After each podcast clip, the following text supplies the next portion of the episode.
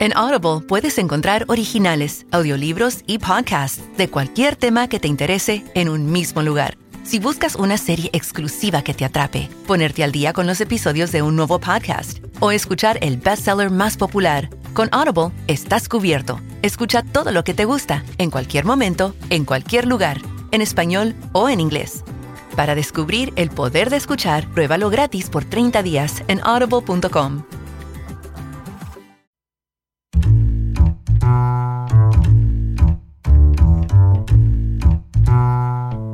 Estamos en una posición en la cual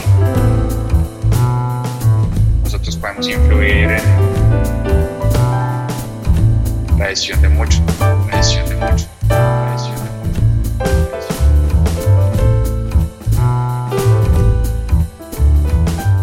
Directores Deportivos es un podcast especial de Big Data Sports. Soy Nicolás Rodnitsky y aquí voy a conversar con ellos, los directores deportivos, sobre los proyectos que desarrollan en sus clubes y cómo entienden una función cada vez más necesaria en el fútbol moderno. El sexto capítulo de Directores Deportivos es con Francisco Nájera. Pacho fue futbolista y es el director deportivo de Atlético Nacional de Medellín desde fines de 2018.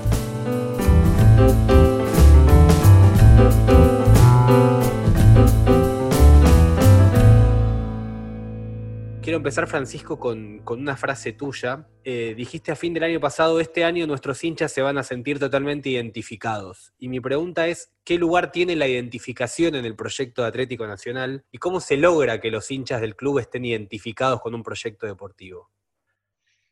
Total, yo creo que la manera en que nosotros le podemos entregar a nuestros hinchas eh, un equipo en el cual ellos se sientan orgullosos es eso enmarca muchas situaciones. Nosotros como empresa hemos tratado de, tanto en el proceso de la conformación de una plantilla que esté alineada con los valores, con los principios, lo que es Atlético Nacional en esencia, eh, y además pues con todo lo que nosotros podemos entregarle a, a nuestros hinchas en, en cuanto al, al, día de partido, a la atención al abonado, a todos esos servicios agregados, esos valores agregados que nosotros como institución podemos decir que nuestros hinchas se identifiquen cada vez más con, con la marca y pues obviamente el resultado final es ir al partido, ver el equipo que te apasiona.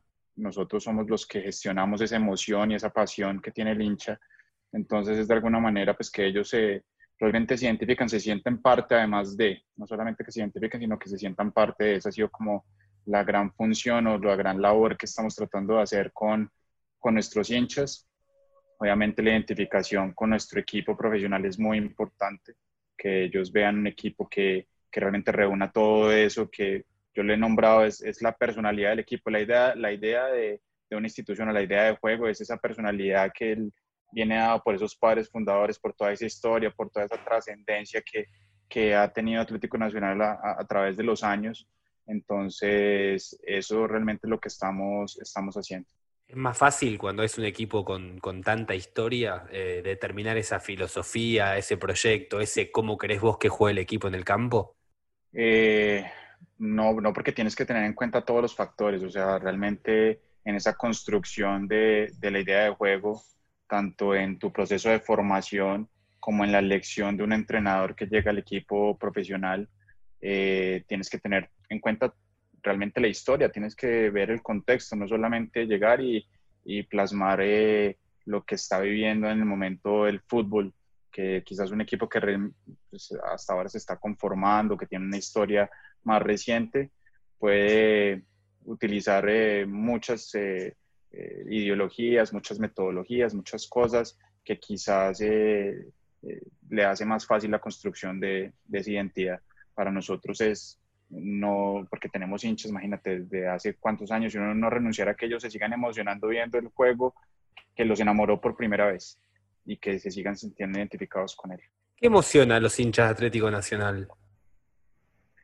Eh, pues muchas cosas, el sentimiento por, por los colores, por eh, ir al estadio, por eh, ese sentimiento que tienen hacia, hacia la institución, pues acá se denomina grandeza, pero pues la grandeza representada no únicamente en títulos, sino esa vocación de mejora continua que tiene el equipo, que es algo que yo sentí me impactó y, y, y lo adopté para mí y es no estar satisfecho con lo que tienes, sino en un equipo tan representativo como Nacional con una exigencia tan alta, tienes que todo el tiempo buscar mejorar, buscar otras alternativas, no quedarte nunca en la zona de confort. Y eso es algo que no solamente representa al club, sino representa la cultura de la ciudad.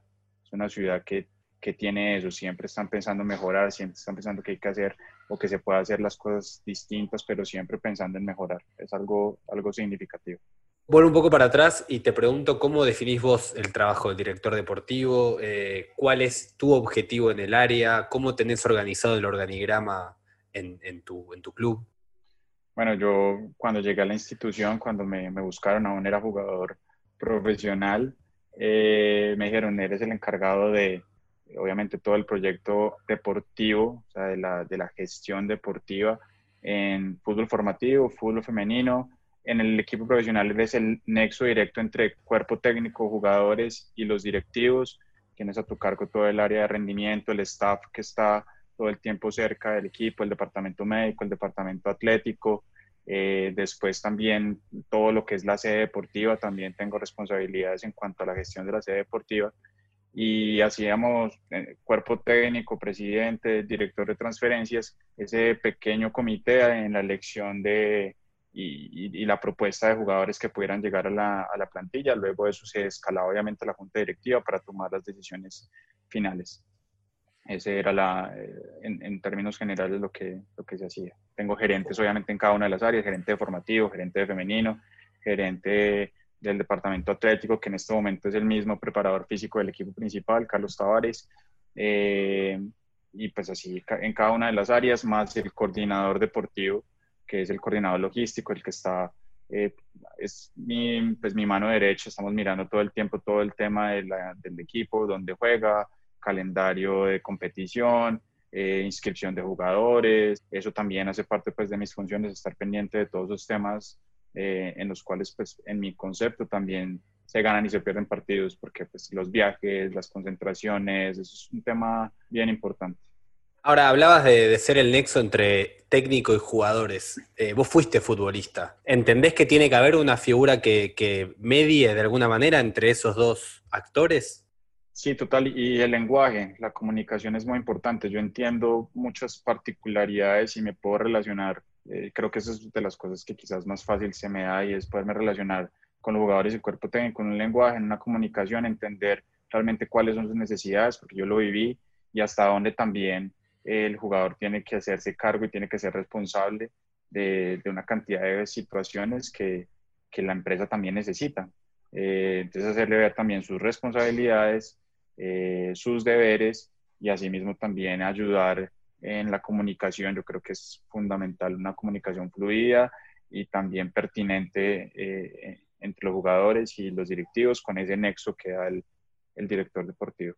Y con el entrenador, porque de algún modo vos sos el nexo también entre entrenador y directivos. Eh, y el entrenador tiene que estar enfocado plenamente en el próximo partido, en el entrenamiento de la semana y demás. ¿Los técnicos entienden el, apoyo que vos le das como director deportivo? Claro, entendiendo obviamente todas las particularidades, los momentos, las situaciones, pero se lo escuchaba a Monchi en estos días, esa relación estrecha entre entrenador y director deportivo, pues que uno obviamente, y yo soy muy respetuoso de no influir o no querer intervenir en decisiones coyunturales de, ni de partido, ni cosas pues que uno realmente no, no, para eso está el entrenador, para tomar esas decisiones, pero sí ayudarle en lo que el entrenador eh, precise. Yo tengo una gran vocación de servicio, creo que eso es lo que más le he querido imprimir a mi posición, el liderazgo que tengo es, bueno, ¿cómo le puedo ayudar, profe, a que esté más tranquilo, a, a que tenga realmente eh, las herramientas y, la tranquilidad para tomar las decisiones en el momento justo,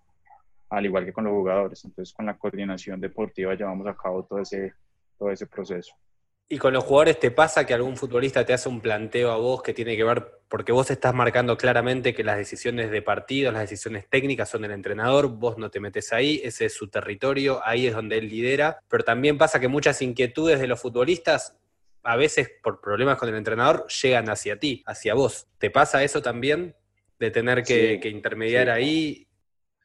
Total, porque pues yo fui jugador y muchas veces el, jugador no entiende ciertas decisiones pues que, que van inherentes a la profesión. A veces uno no juega y se siente incómodo y hay otros que no saben gestionar ese tipo de, de emociones que les genera, pues quieren, y yo los, lo viví también, ser siempre protagonistas y a veces también hay que entender el rol que uno cumple en la institución, en el club y el que el entrenador está tomando las decisiones por las razones correctas.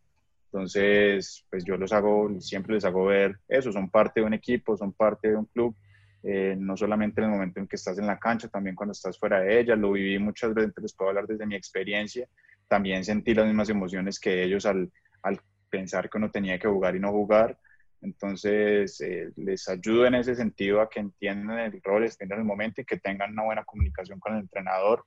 Eh, obviamente no para pedir explicaciones, pues si no lo, no lo queden pertinente, pero pues yo estoy ahí en ese medio de, de tratar de hacerles ver cuál es eh, su posición en el equipo y que entiendan que lo mejor o lo, o lo más provechoso para que el equipo siga ganando. ¿Tenés en claro cómo es el ADN del jugador de Atlético Nacional? el, sí, o perfil o, los valores, como debe ser, como no solamente como jugador, obviamente, pues toda su capacidad técnica, la, la manera en que compiten, para nosotros también es, es muy importante que sean jugadores competitivos, que, y el competitivo pues quiere decir el, el, poder eh, llegar a un partido, entregar el máximo de rendimiento siempre en cada partido, que a veces uno, eso hay que saberlo medir, y pues obviamente nosotros sabemos y tenemos la posibilidad no de medición por término de GPS, sino de saber exactamente qué fue lo que pasó en los juegos. Muchas veces el jugador intenta, ha corrido muchísimo y, y no salen las cosas como quisiera. Entonces, eso en la parte futbolística y lo otro es en, en su comportamiento, obviamente el respeto, la disciplina. Nosotros creo que en ese sentido hemos creado una gran cultura de entrenamiento, de profesionalismo.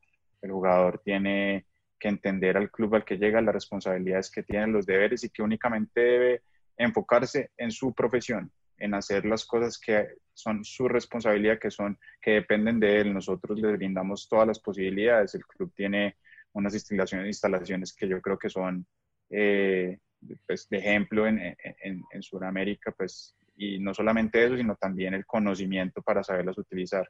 Entonces, el preparador atlético eh, que es Carlos Tavares y todo su grupo de trabajo, ya han evolucionado en esa idea. Yo empecé entrenando en, en un gimnasio más pequeño, con una cultura distinta de entrenamiento para quizás enfocarme en otras cosas. Acá es eh, el movimiento, todo funcional, todo pensado en, en la disminución del riesgo lesional.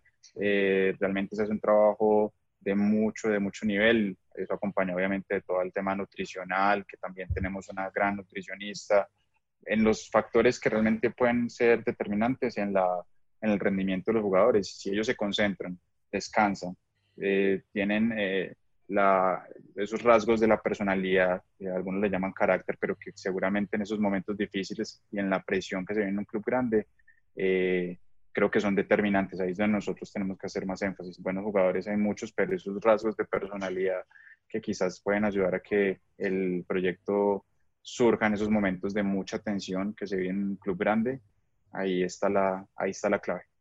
Y ahí es fundamental la academia, ¿no? Porque ¿cómo detectás o cómo medís cuando vas a incorporar a un futbolista que tiene esos rasgos para, para, soportar la presión de un club grande? Ahí la academia, los chicos crecen con esa presión, se forman y ese traspaso al primer equipo termina siendo más sencillo, ¿no? Seguro, nosotros eh, apostamos por la formación de futbolistas, lo, lo, lo hacemos y, y nos, eh, nos hemos trazado en este último año que yo llevo trabajando en, en enfocarnos en darles todo el contenido necesario. Estamos en una reformulación de todo nuestro modelo de juego, de nuestra idea de juego, de nuestro modelo de entrenamiento, del rol del entrenador, cómo debe comunicarse. Eh, es un trabajo que estamos llevando a cabo con los entrenadores de toda esa reformulación metodológica. Queremos un sistema de formación que vaya en ese fin, obviamente pues acompañado de todas las otras áreas que son transdisciplinares al proceso, eh, trabajo social, psicología, eh, todo lo que es eh, fisioterapia, lo que te hablaba de la preparación que nosotros tenemos atlética y es una de los, acá le llamamos la progresión metodológica y son esos pasos que llevamos a cabo para el entrenamiento y la formación de nuestros deportistas. Entonces, obviamente, todos esos contenidos, si nosotros eh, logramos hacer ese, encadenar cada una de las fases de formación de nuestros deportistas para que cuando lleguen al equipo profesional estén con toda la capacidad de absorber rápidamente y adaptarse, adaptarse que es lo más complicado que debe tener un deportista, poder tener esa capacidad de adaptación rápida a un entorno tan complejo, tan variable como lo es el fútbol y con la exigencia de nacional, pues es, es, el proceso ideal. Obviamente no es fácil, algunos maduran mucho más tarde, entonces eh, ahí es cuando toca eh, ser muy asertivo en ese proceso de selección de jugadores que, que vienen de otros clubes. Ahora voy a ir a eso, pero me, me, quedé con esto de la reformulación. ¿Por qué se, le, se plantearon ustedes reformular el trabajo de la academia? ¿Y qué están buscando a partir de ahora? ¿Buscan, por ejemplo, que el modelo de juego sea igual en todas las categorías, que tenga línea con el primer equipo? ¿Me podrías hablar un poco de esa reformulación que están haciendo? Cuando yo llegué a la, a la institución el año pasado, pues eh, eh, durante, no sé, cinco o seis años el club desarrolló un modelo de juego propio que seguía en todas las categorías, tenían una progresión metodológica de cómo debería ser la sesión de entrenamiento. Y lo que estamos haciendo es cogiendo todo ese conocimiento que desarrollaron los profes en ese tiempo y pues darle una dimensión mucho más amplia. Entonces, pues obviamente investigar las tendencias que hay en este momento, ser muy ecléctico y ver exactamente de dónde agarramos todo el conocimiento que hay mucho en este momento y que obviamente esté alineado con esa idea de juego de la que hablamos al principio, esos rasgos de personalidad, ese ADN, eso, esos padres fundadores, qué fue lo que le dieron a, a la institución y pues eh, hemos querido que todos los entrenadores de fútbol formativo sean partícipes de esta construcción. Entonces creo que, que va a salir un muy buen ejercicio, esa gran guía de desarrollo eh, de, de, jugadores, que es el primer paso, y ya después acompañarlo del sistema que, que es algo más, más complejo, pero que yo creo que podemos lograr. El Atlético Nacional ha formado muy buenos jugadores gracias a ese modelo de, de entrenamiento, ese modelo que venía, venía dándose. Ahora simplemente queremos es eh, potenciarlo, asegurarnos que, que tenga ese, esa, esa dinámica de poderlo observar, analizar cada año, porque creo que pues, el fútbol evoluciona de una forma eh, muy rápida y no siempre quizás va a ser incluir cosas nuevas, pero sí estarnos preguntando cómo estamos llevando nuestro proceso, qué se puede hacer mejor y seguir cada año con ese ejercicio. Y en ese sentido, vos buscás que la discusión sea entre todos, vos convocás a todos los entrenadores de tu academia a una reunión y ahí empiezan a discutir. Contame, me interesa conocer ese proceso, debe ser súper enriquecedor estar ahí en esas discusiones. Sí, fue, mm, inicialmente los segmentamos por, por fases madurativas para que y tienen un líder de cada uno de los procesos. Ese líder eh, está con ellos, desarrollan, primero fue una revisión de toda nuestra metodología actual para ver qué eh, posibilidades de mejora había. Eh, luego fue hacer un análisis de las diferentes metodologías y formas de entrenamiento, eh, ideas de juego por entrenadores, clubes y, y también literatura. Nos, nos fijamos en mucha literatura, cada uno de los grupos de trabajo. Y luego con los líderes de cada grupo tenemos una reunión más más eh, compleja y es para ya empezar a, a, escribir, a diseñar exactamente lo que, lo que creemos que, que, debe ir quedando como, como modelo de juego para luego tener una reunión general en la cual nosotros vamos haciendo una exposición de cómo va el proceso para que todos los entrenadores vean cómo ha sido la construcción hasta el momento. Entonces, venimos hace más o menos, creo que aprovechamos en parte todo este tema de, de, de la pandemia para tener la oportunidad que el día a día quizás no te deja. Nosotros no tenemos un departamento de metodología como tal, eh, entonces nos ha tocado a nosotros eh, mismos, que somos los que el día, día a día estamos ejecutando, pues yo eh, como en, a cargo del proceso, los entrenadores y digamos en, en la primera línea con los muchachos, pero ha sido muy enriquecedor. Los profes creo que tienen una gran disposición, tenemos grandes profesionales en la institución y va a salir algo, algo muy bueno, estoy convencido que sí. ¿Apuntás a que un porcentaje de tu primer equipo sean jugadores de la academia? ¿Es un objetivo tuyo en tu gestión? Decir, quiero que el 50% de mi plantel o el 40% sean chicos de mi academia? Sí, me, me, gustaría. Obviamente, eso no es una decisión únicamente mía, es una visión de la, de la compañía. Eh, y estamos en ese proceso. Sí, siempre Atlético Nacional ha, ha querido y ha promovido que jugadores eh, formados en la institución lleguen. Eh, proponernos que sea un porcentaje creo que es un siguiente paso. Eh, en este momento, pues, gracias al talento de esos jugadores, eh, tienen la posibilidad de llegar y pues obviamente competir. Eh, me hablabas en, un momento de, la elección del futbolista que tenés que incorporar. Muchas veces tenés vacíos en tu plan de sucesión o tenés alguna venta inesperada y ahí siempre uno tiene que buscar talento también afuera. Te quería preguntar cómo trabajan ustedes en el club todo ese proceso. ¿Cómo, tienen armado el área de Secretaría Técnica? Sé que tenían un director de transferencias. ¿Podrías contarme cómo es desde que el entrenador les plantea a ustedes una demanda en su equipo hasta que ustedes eligen al jugador indicado?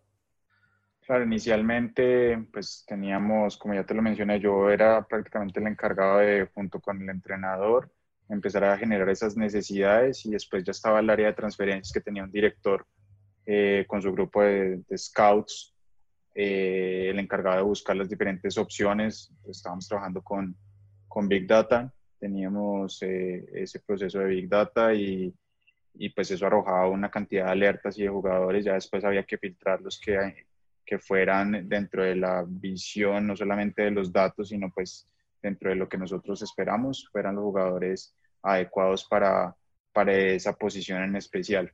O sea que, perdón, ahí estaba tu primer filtro, era el Big Data. O sea, vos primero eran los datos que te decían a vos cuáles son los jugadores destacados en base a lo que vos te interesa ver.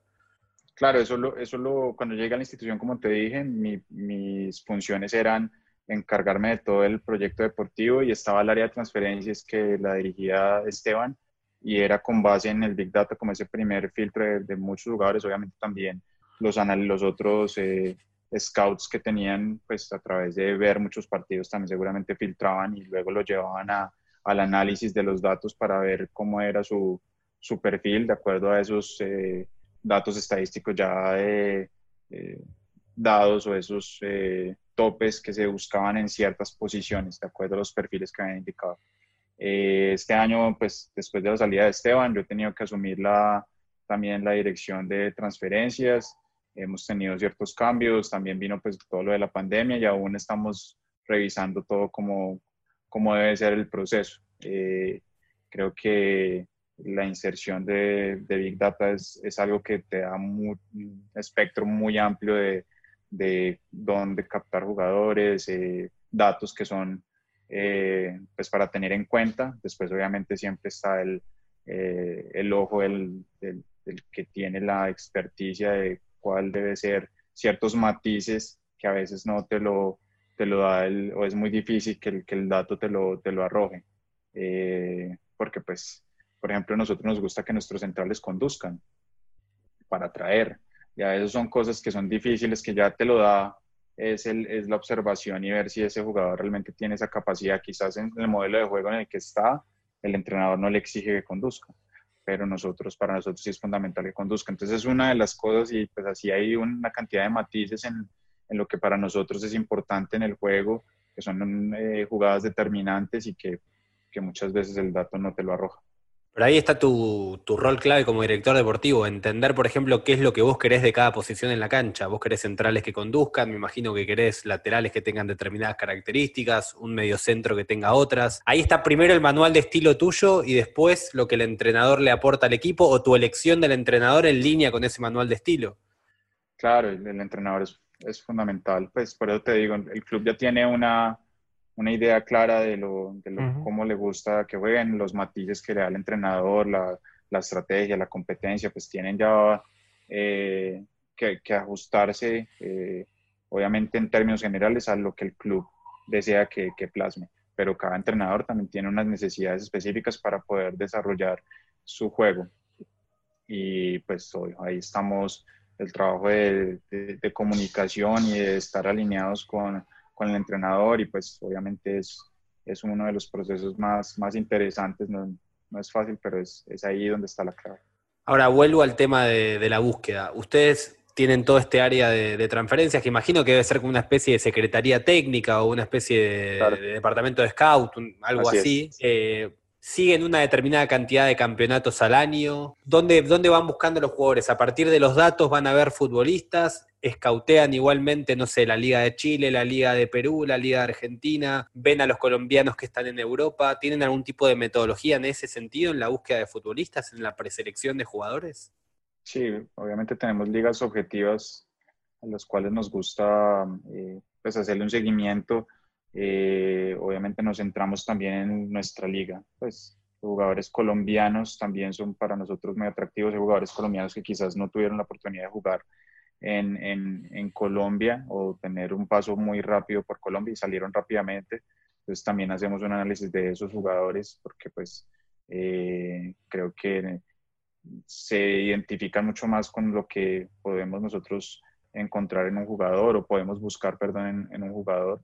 Eh, entonces es uno de los perfiles que también nos llama la atención, pues obviamente hacemos seguimiento de, las ligas, de la Liga Argentina, de la Liga Ecuatoriana, de las ligas cercanas, para tener referenciados jugadores en caso de, eh, son planes, pues uno va categorizando de acuerdo a, las necesidades y pues eh, ese es uno de los trabajos que se, que se realiza. Y en ese sentido, y te vuelvo, vos trajiste a Monchi antes, te lo traigo yo ahora. Monchi dice que él cuando busca y, empieza con esos, esos, análisis de futbolistas, él busca todos los perfiles de, jugadores. En tu caso, buscan determinados perfiles que ya saben que van en línea con lo que el técnico pide, o tienen preparados una cantidad de perfiles más amplios por las dudas de que haya un cambio de entrenador o que haya alguna necesidad de incorporar un perfil distinto a lo habitual porque va a haber un cambio en el sistema de juego y demás. Pues, tenemos eh, planes de jugadores, obviamente con características eh, fundamentales eh, similares, pero hay otras pues, que ya son específicas. Cuando me imagino que Moncho se refiere a, perfiles, es si tienen un porcentaje mayor de una capacidad o una competencia. entonces, pues nosotros obviamente, de acuerdo a las necesidades a las que nosotros estemos buscando, uno puede matizar en sus propias posiciones del campo realmente eh, para tener un más una plantilla mucho más rica y más completa. Eh, y pues por supuesto que, nosotros también lo, hacemos de esa manera, el tener un abanico amplio de opciones. Eh, primero, obviamente, tenemos en cuenta el, concepto del entrenador, el concepto del cuerpo técnico, lo que puede ser una necesidad clara. y después nosotros vamos buscando posibilidades también en el mercado. Ahora, vos también dijiste en alguna entrevista que el entrenador nunca te pide nombres, el entrenador te pide perfiles. ¿Es así? Sí, obviamente eh, es un sistema, digamos, novedoso para nuestro medio, porque pues veníamos acostumbrados, acá la función del director deportivo o de esas posiciones no es, no es común, en Colombia no es común. Eh, está un gerente deportivo que quizás se encarga más de la parte de logística, de ayudar, pero casi siempre es la comunicación entre el entrenador que puede buscar los jugadores y eh, casi que directamente hacia el presidente para realizar las contrataciones. Eh, entonces, pues estamos en ese proceso de, siempre, muchas veces por, por, conocimiento, y pues yo que tengo relación con Juan Carlos desde cuando era su jugador, eh, pues llegamos quizás a los mismos nombres o, o también surgen, pueden surgir nombres eh, de esa investigación, tanto que hace el entrenador, porque pues ve los juegos, el asistente técnico también cumple un rol en este cuerpo técnico fundamental para esa labor. Tengo una muy buena comunicación con Pompilio también para ese tema y después alineamos con todos los posibles candidatos o perfiles que encajen en lo que es la búsqueda de ellos. Creo que el mercado futuro podría ser el primer mercado que trabajaríamos con esta metodología tan cercana porque yo, como te dije antes, tenía otras funciones. Esto lo hacía eh, Esteban y pues yo era el nexo y después entraba en la conversación para dar mi opinión y, desde allí pues tomar decisiones. Ahora, eh, pues como no sabemos tampoco si va a haber mercado, ¿no? Esto es demasiado incierto. Eh, vamos a esperar pues toda esta estructuración, si va a llegar un director de transferencias que va a retomar el trabajo, si va a seguir yo haciendo ese, ese nexo y en ese proceso estamos.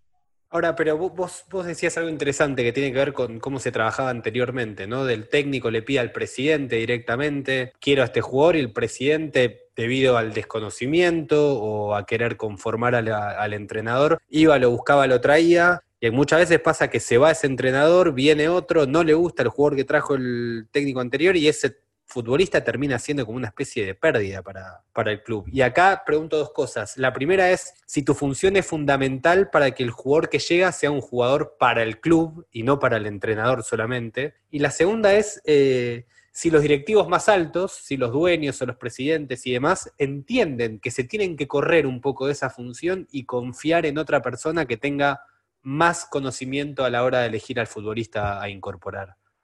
Eh, yo creo que es fundamental eh, que exista esa, esa posición, como te mencionaba, pues creo que en ese, ese modelo, pues que era el modelo que, que existía o que existe en muchos clubes aún en Colombia, eh, pues no es que sea un modelo disfuncional, pero posiblemente para uno tratar de equivocarse lo menos posible, tener una persona que tenga esa comunicación, esa sensibilidad para mediar y poder, eh, como tú lo dijiste, también tomar decisiones no solamente con base en ese entrenador o en ese, o en ese proyecto con ese entrenador, sino pues que sea algo institucional.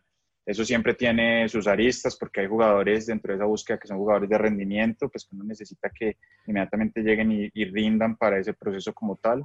Y hay otros jugadores que son proyectos, pues obviamente a mucho más largo plazo. Eh, todo eso tiene eh, esa visión, especialmente en un club como Atlético Nacional, que muchas veces tiene que dar resultados inmediatos. Entonces uno tiene que equilibrar esos momentos, jugadores que son de proyección, que uno puede apostar en el largo plazo a que se consoliden y puedan ser posiblemente transferidos, jugadores de, de, rendimiento inmediato, pues que uno sepa que este jugador viene por un tiempo determinado, para cumplir con una función determinada, a apoyar el proyecto, porque pues evidentemente ese equilibrio entre jugadores jóvenes, jugadores experimentados que vengan a apoyar el proyecto con jugadores que sean, estén en ese gap de edad en el cual todavía tienen otra posibilidad de, de ser transferidos, pues es como no va haciendo esa, esa mezcla que le permita ganar títulos y a su vez también transferir jugadores que pues Colombia es un mercado y somos vendedores, pues eso no lo podemos desconocer. Entonces, eh, obviamente siempre tenemos que estar promoviendo tanto poder transferir jugadores de fútbol formativo como jugadores que tengan un gran rendimiento, que nosotros lo hayamos captado y tengan la posibilidad de ser transferidos de nuevo. O sea, ese es un parámetro que vos medís a la hora de incorporar a un jugador, la posibilidad de que tenga otra venta. Digo, por ahí a veces necesitas un jugador de experiencia para ese momento, para potenciar a los juveniles alrededor suyo, pero si no, cuando vas a traer talento de afuera, ves la posibilidad de que ese talento pueda ser revendido. Es un factor importante para vos. Sí, es, es, un, es una posibilidad, es una de las posibilidades, poder uno tener la, la capacidad de, eh, identificar ese, ese, posible jugador que tiene unas características que lo van a hacer diferenciarse, que tenga toda eh, esa cultura y se ajuste a, nuestra manera de entrenar y se potencie con ella. Creo que pues el mejor ejemplo es Daniel Muñoz, eh, de un proceso así, fue demasiado rápido, pero pues esta pandemia, la situación como tal, pues hizo quizás que eso ocurriera, pero, pero son, son situaciones similares. Eh, en algún momento dijiste que Atlético Nacional es, un club con un modelo autosustentable. ¿Podrías explicarme qué es un club con un modelo autosustentable? ¿En qué se basa Nacional para hacerlo? Pues obviamente que, que podamos tener una nómina equilibrada, que esté correspondida con, con los ingresos. Eh, hay, hay, situaciones que son pues, fijas que nosotros esperamos y con eso poder cumplir con, con todos los gastos que representa mantener un equipo profesional, un proceso de formación, eh, y ya pues vienen las otras, eh, pues que también hacen parte, pero a veces son difíciles de controlar, ventas, campeonatos, participaciones internacionales, ganar títulos internacionales. Eh, nacional siempre eso sí es una, algo que tiene que ocurrir, tenemos que estar en un torneo internacional, eso es digamos que lo mínimo para eso pues tenemos que al menos ganar uno de los campeonatos que, que hay en, en, juego en, en Colombia eh, o en el peor de los casos ser el mejor durante todo el año. Pues el torneo colombiano tiene muchas particularidades para, para entregar esos cupos y bueno, ya hace parte pues de lo que es la, el diseño del, del, campeonato. Entonces, pues realmente está ahí la, la clave, el poder uno tener una nómina equilibrada que te permita conseguir títulos y, y ser el equipo reconocido como, como es y a su vez pues también tener esa posibilidad de, transferir jugadores jóvenes, transferir jugadores que tengan, eh, que hayamos captado. Entonces pues es ir equilibrando todo eso, no es fácil, no es fácil. Eh, y creo que el club ha hecho un gran trabajo para, para quizás el próximo año estar dentro de ese equilibrio. Este era el año en el cual nosotros esperábamos poder ajustar muchas cosas eh, y el, año, el próximo año tener ese, ese equipo como lo pretendíamos. Yo estuve en Colombia y me sorprendió la cantidad de pintadas que hay de Atlético Nacional por todo el país. Es un club demasiado popular, muy popular, como vos decías, con las exigencias claras, es un club muy grande. Y me imagino que eso implica que los hinchas tengan un tiempo, que es, los hinchas quieren ganar ayer, quieren salir campeón ayer, quieren que cada domingo hay que ganar, ganar, ganar, ganar. ¿Cómo controlás vos los tiempos de, los fanáticos, que es esa exigencia de ganar permanentemente, con los tiempos que vos entendés que, necesita el club? ¿Cómo haces ese equilibrio para saber que van por el buen camino por más que a veces los resultados no terminen de acompañar? Eh, pues no es fácil. Nosotros, obviamente, llevo un año en el cual eh, pues no tuvimos resultado deportivo. El club está en una serie de, transformaciones, de, una cantidad de situaciones, como ya lo mencioné, equilibrar eh, nuestra nómina, bueno, en fin, fueron muchas situaciones. El TAS también, pues obviamente lo, hizo, pero lo principal y creo que hemos hecho mucho énfasis es, pues obviamente, que los hinchas entiendan cuál es el proceso que se está llevando a cabo, que confíen en que nosotros estamos tomando las decisiones para buscar de nuevo eh, ese posicionamiento de la institución eh, y pues eh, se basa en, en, tratar de, de, comunicar asertivamente, de, de, ser muy consciente que las decisiones que se están tomando son decisiones en pro de la institución, no son decisiones personales ni intentando de ninguna manera pues beneficiarse, sino siempre pensando en la institución, en el grupo, en el equipo, eh, en ese crecimiento que ya mencioné que es, hace parte de la cultura, no solamente del club, sino la cultura de la, de la ciudad, que es muy representativa.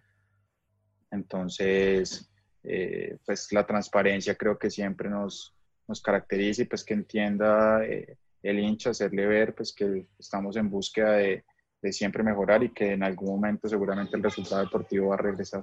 ¿Eso te obliga a vos a tomar un perfil más alto, a hablar, a explicar, a, ponerte al frente de la batalla? Sí, obviamente estoy siempre abierto. Eh, es diferente comunicar ahora que soy directivo a comunicar desde el lado del futbolista. Cuando era futbolista era una comunicación distinta. Entonces, pues obviamente tuve que aprender durante todo el año pasado a cómo debía hacer ese relacionamiento, a, estar eh, eh, abierto a, todos los medios, a, de alguna manera explicar o, promover ese proyecto deportivo. Y ese ha sido pues todo el aprendizaje durante este, durante este tiempo. Siempre se me ha dado pues el poder tener una comunicación fluida, eh, con los medios, una comunicación abierta, pues tratar de explicar hasta donde uno realmente puede hacerlo, eh, el porqué de las decisiones. Y, y, pues obviamente también va en el perfil que he tenido siempre como, como persona y como jugador, que es la, lo que queda en, en, la imagen de la, de la, gente y que es lo que pueden esperar de, de mí como, como garante de este proyecto deportivo. ¿Qué tuviste que aprender? aprender de... No, no, de esto, de, esta relación con la comunicación y con los medios. ¿Qué, aprendiste en este año? Claro, cuando eres, cuando eres futbolista hablas por ti, hablas por lo que tú piensas o sientes. Cuando eres directivo hablas por la institución. Eh, entonces, pues obviamente hay que tener un, lenguaje distinto, una comunicación distinta. Eh, obviamente siempre tratando de, y que fue mi caso, respetando a los diferentes eh, públicos, eh, que es muy importante entender eso. Eh, entonces, pues creo que ese ha sido el, el aprendizaje, el saber cómo comunicarme asertivamente, que sea el mensaje correcto institucional, ya no es el mensaje únicamente de Francisco como futbolista, sino es el mensaje en la institución de Atlético Nacional. Claro, está, está bueno lo que decías de sos el garante y sos el que baja el discurso también, el que, el que le cuenta al público qué está haciendo el club para seguir creciendo. Eso es un, concepto interesante. Y por último, el tema de, la tecnología está, bueno, vos hablabas del Big Data. ¿Qué herramientas usan ustedes? Más allá del Big Data, digo, ¿usan GPS? ¿Tienen sistemas de traqueo? ¿Qué lugar le das vos a la tecnología en, esta nueva revolución que está teniendo el fútbol? Sí, obviamente, pues todo lo que es el, rendimiento de nuestros jugadores lo analizamos mediante GPS, tenemos otra herramienta que se llama AMS, que viene dentro del el software que nosotros utilizamos y pues ahí podemos determinar el tiempo de descanso de nuestros jugadores, eh, cuánto tiempo han estado con el celular, eh, tienen que registrar el peso, pues podemos analizar y medirlo de esa manera, más todas las otras herramientas que tenemos tanto para la recuperación de nuestros jugadores post competencia y, post entrenamiento.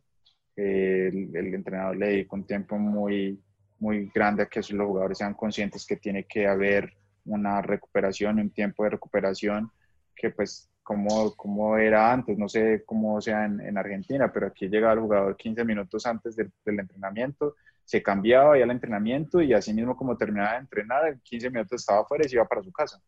Eh, aquí era, es una cultura, ¿no? Nosotros tenemos una, el profe lo ha denominado una eh, horario laboral, los jugadores llegan a las 7 y cuarto, 7 de la mañana, eh, se cambian, se pesan, desayunan todos juntos, luego hay un proceso de entrenamiento en el CAR, en el Centro de Alto Rendimiento, en el cual ahí eh, tanto los que tienen alguna deficiencia, o sea, que tienen que trabajar en alguna eh, lesión o alguna disfunción que tengan en una de sus, de sus piernas, de sus extremidades o, o corporal, y también los que hacen el entrenamiento complementario de fuerza, que eso lo hacen direccionado con con eh, los entrenadores y con los, con los entrenadores atléticos. Luego pasan a las 9 de la mañana cancha. Ahí están de 9 a 10 y media, 10.45 y ahí salen y hacen todo lo que te digo, el proceso de recuperación del club.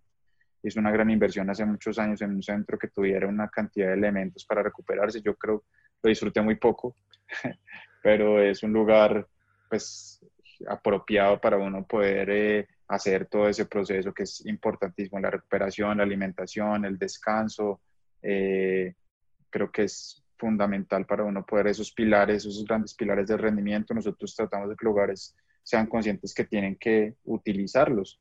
Después ya ellos pues toman el almuerzo juntos también y ahí se pueden, se pueden ir a, sus casas a continuar con, con, su, con su proceso de recuperación. Pues eh, creo que es algo que eh, yo le hablo mucho a las personas que piensan que el jugador se va a su casa y es una jornada muy corta, pero el jugador realmente en su casa tiene que seguir pensando en la recuperación, en alimentarse, en descansar correctamente para estar de nuevo, eh, para ese nuevo estímulo que es el, siguiente día. Entonces, eh, Juan ha sido muy, muy, pues nos ha ayudado mucho a garantizar que los jugadores entiendan ese proceso y el por qué se está haciendo eh, y pues enfocarlos en esos momentos tan importantes de la, de la vida de un deportista. Yo lo viví como futbolista, hace parte de esa cultura que nosotros la teníamos eh, en ese momento en el club, pero era algo que fue creciendo y que nosotros después éramos los garantes de que eso ocurriera. Nosotros empezamos a llegar temprano, empezamos a, a entrenarnos, comprábamos nuestra proteína, entonces ahí surgió ya la necesidad de que el club invirtiera en alimentación para nosotros en que fuera, tuviéramos un espacio mucho más grande. Entonces ahí surgió también la gran necesidad de un centro de alto rendimiento, era un gimnasio pequeño y llegábamos 18 o 20 jugadores temprano por, por iniciativa propia a trabajar, a entrenar. Entonces, eh, realmente esa es la gran cultura de, del club que se fue formando por, por, Juan Carlos, por Juan Pablo, que eran Juan Pablo Ángel, que fueron los que eh, nos metieron en esa eh, en ese enfoque de lo que debe ser un jugador profesional y las horas que uno tiene que dedicarle a su profesión. Entonces, eso ha sido algo que, que nos ha beneficiado, yo creo.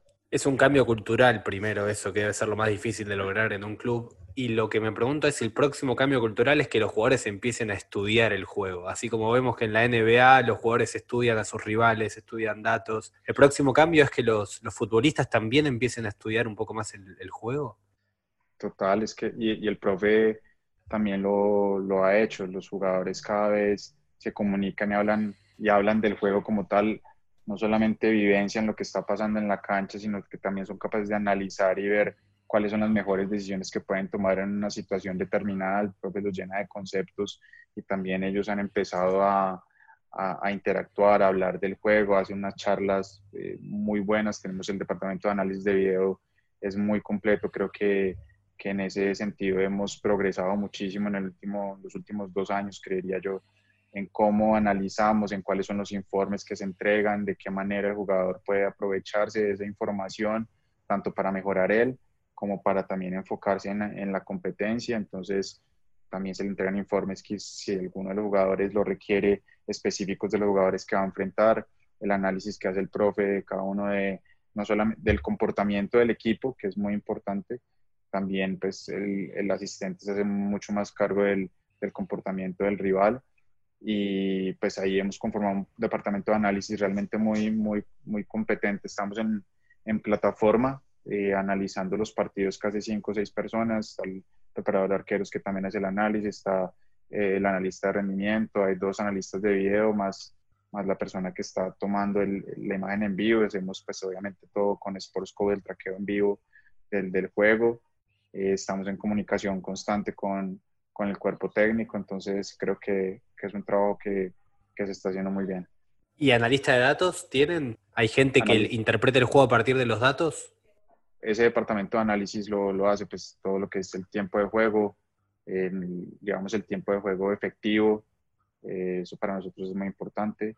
Los datos que dan los GPS también. Eh, obviamente también pues tenemos el número de pases, otros datos que pues igual tú tienes que juntar todo lo que es tanto el, el rendimiento individual del jugador en su capacidad atlética, como también el rendimiento colectivo del equipo en función de, de lo que fue el juego como tal. Eh, cuál fue las dificultades o las, perdón, las situaciones que nos presentó el rival, cómo el equipo fue capaz de resolverlas de alguna manera eh, con las herramientas, con el, análisis ya estratégico que realizó el entrenador y cómo nosotros logramos superarlo o no superarlo y cuáles fueron las diferentes deficiencias. Entonces, a veces tú haces el análisis de un juego en que ves que el, el comportamiento atlético fue de una manera y después ves el resultado o el comportamiento en ciertos momentos y quizás tiene relación.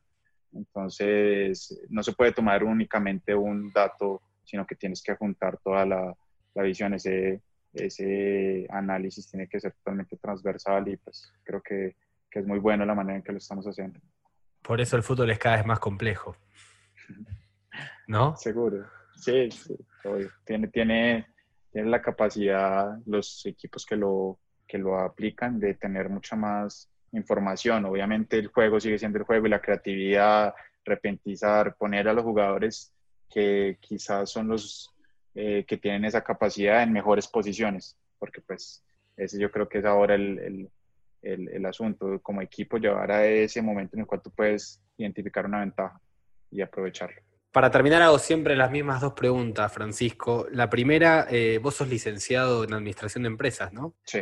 ¿Qué le recomendás vos que estudie a alguien que, que le interesa la dirección deportiva? ¿Qué, qué, en tu caso fue Administración de Empresas, pero ¿qué herramienta entendés que debe incorporar para trabajar en el área? Eh, pues bueno, a mí me gusta eh, y, eso fue lo que yo realicé. Pues obviamente todo el tema de administración me da un panorama amplio de cómo podía hacer la gestión.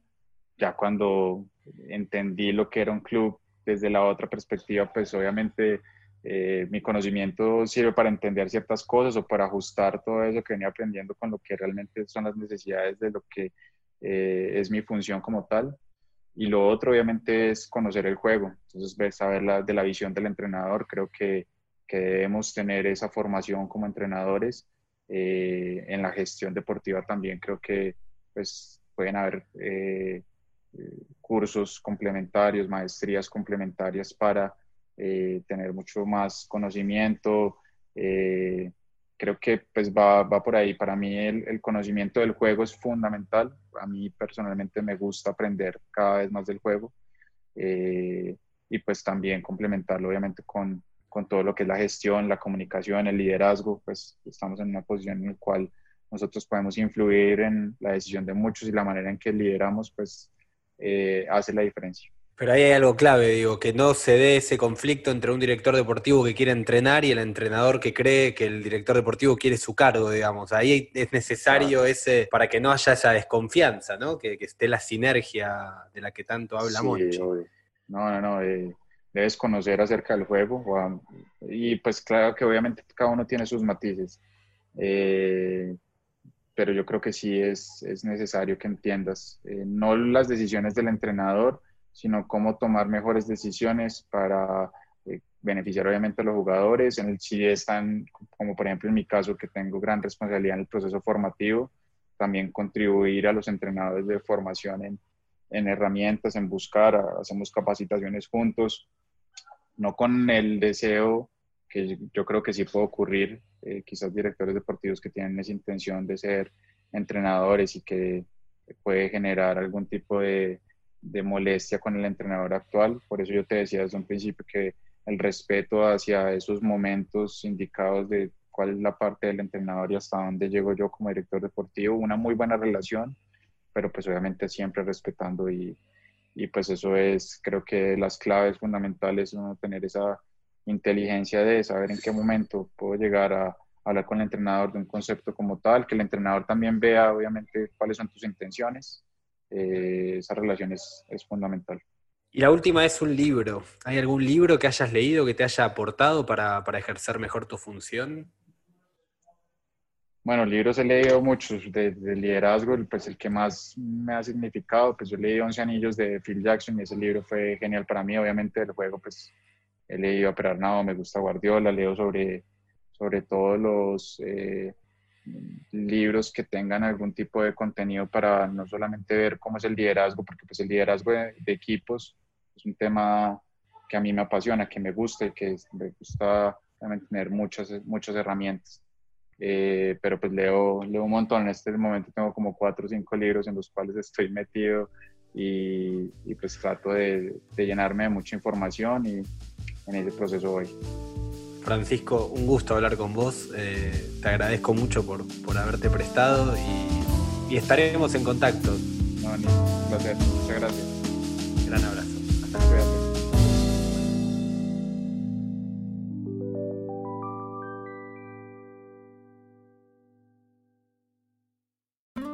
En Audible puedes encontrar originales, audiolibros y podcasts de cualquier tema que te interese en un mismo lugar. Si buscas una serie exclusiva que te atrape, ponerte al día con los episodios de un nuevo podcast o escuchar el bestseller más popular, con Audible estás cubierto. Escucha todo lo que te gusta, en cualquier momento, en cualquier lugar, en español o en inglés.